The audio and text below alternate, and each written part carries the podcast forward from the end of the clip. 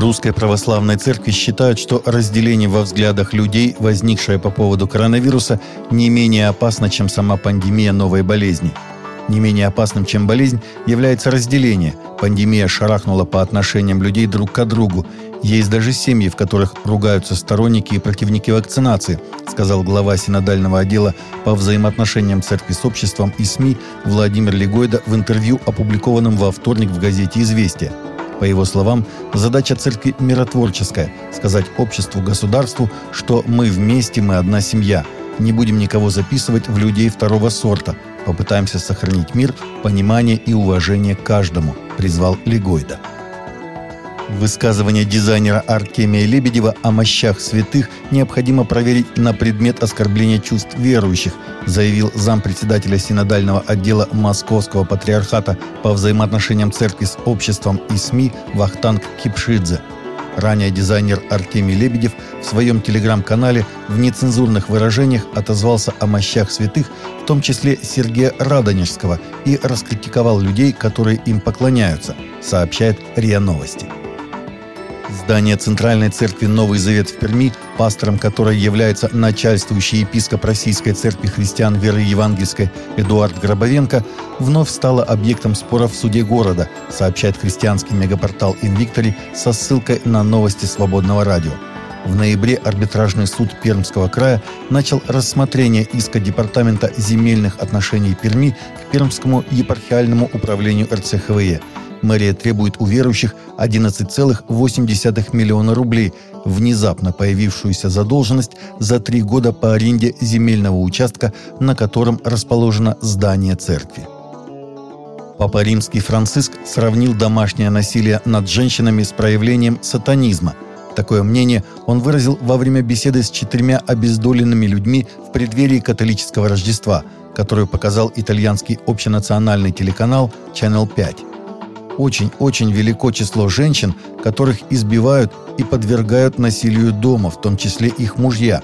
Эта проблема для меня почти сатанинская, потому что речь идет о злоупотреблении в отношении слабого, который не может защититься, может только попытаться остановить удары – это унизительно, очень унизительно, сказал понтифик во время беседы с безработной матерью четырех детей Джованной, которая стала одной из многочисленных жертв домашнего насилия в Италии во время пандемии COVID-19. Папа Римский не раз публично осуждал домашнее насилие над женщинами, проявления которого заметно участились во время пандемии в разных странах, сообщает РИА Новости. Террористы из провинции Западная Африка Исламского государства, запрещена в РФ, в воскресенье 19 декабря убили 12 христиан в результате нападения в штате Борно, северо-восточная Нигерия, сообщили источники. Боевики исламских экстремистов напали на преимущественно христианскую деревню Килингал, округ Аскира-Уба, во второй половине дня, вскоре после того, как жители покидали церковные богослужения, сообщили жители района Morning Star News в текстовом сообщении.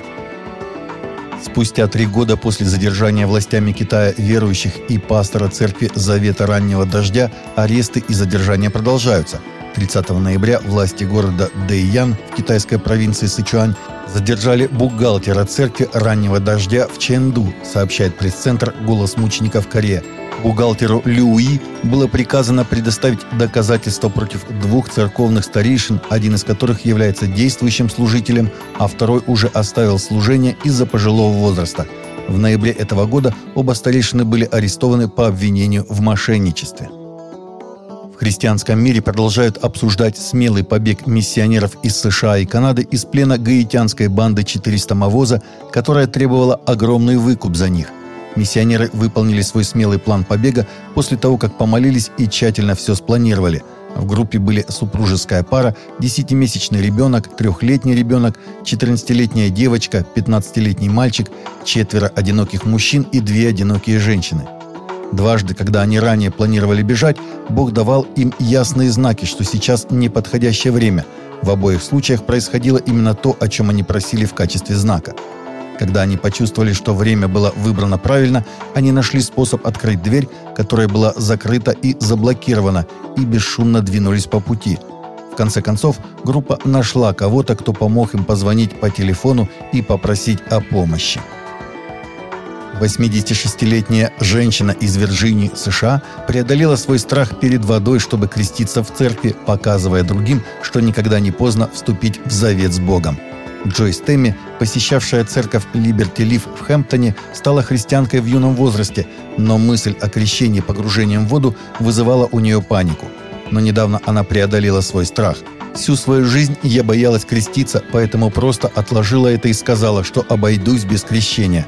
Но когда я стала старше, начала думать об этом и просто решила, что пора это сделать, подав пример другим, сказала крещаемая. В новой колонке таблоида USA Today известный врач написал, что он верит в целительную силу молитвы и считает, что она может оказать значительное влияние на здоровье пациента, если сотрудничать с наукой и медициной. Гэри Оник, медицинский директор онкоцентра во Флориде и адъюнкт профессор машиностроения в университете Карнеги Меллона, пишет, что нам нужно молиться друг за друга, когда мы больны. Будучи практикующим онкологом, в течение 30 лет я столкнулся, по крайней мере, с одним неизлечимым больным раком, который был исцелен благодаря всемирным молитвенным усилиям за него. Также написал он. Таковы наши новости на сегодня. Новости взяты из открытых источников. Всегда молитесь о полученной информации.